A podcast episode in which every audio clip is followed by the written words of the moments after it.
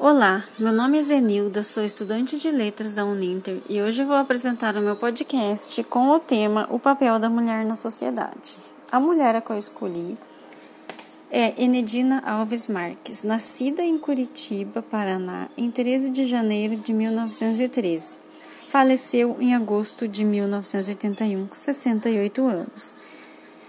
Em 1945, ela formou-se em engenharia civil pela Universidade Federal do Paraná. Foi a primeira engenheira negra no Brasil. Filha de uma empregada doméstica, foi criada na casa da família a qual sua mãe trabalhava e, com a ajuda desta família, teve a oportunidade de estudar. Em 1935, fez o curso do, do magistério e tornou-se professora. Em 1940, ingressa no curso de engenharia. Em 1946, tornou-se auxiliar de engenharia na Secretaria de Estado de Aviação e Obras Públicas do Paraná. No ano seguinte, foi descoberta pelo governador Moisés Lipion, que a transferiu para o Departamento Estadual de Águas e Energia Elétrica. Trabalhou no Plano Hidrelétrico do Paraná e atuou no aproveitamento das águas dos rios Capivari, Cachoeira e Iguaçu. Para muitos, a usina Capivari, Cachoeira, foi seu maior feito como engenheira. Dentre outras obras, destacam seu Colégio Estadual do Paraná e a Casa do Estudante Universitário de Curitiba.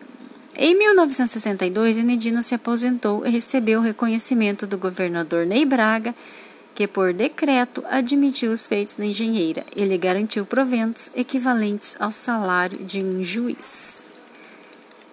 Enedina faleceu em 1981. Em 1988, uma rua do bairro Cajuru, em Curitiba, foi batizada com o seu nome. Enedina recebeu uma inscrição em memorial à mulher pioneira, local construído pela organização internacional voltada aos direitos humanos, na qual ela teve participação. Foi fundado o Instituto de Mulheres Negras Enedina Alves Marques em 2006, na cidade de Maringá no município de Pinhais, região metropolitana de Curitiba, há um centro de educação infantil municipal com o nome, com o nome da Inedina Alves Marques. Em memorial à figura desta mulher, que foi professora e engenheira, em uma época em que a mulher não era aceita no mercado de trabalho. A memória de Enedina foi registrada e preservada por meio de rua, escola, organização de direitos humanos, registros em sites, artigos, entre outros. Obrigada a todos pela atenção. Espero que gostem desse podcast. Até a próxima.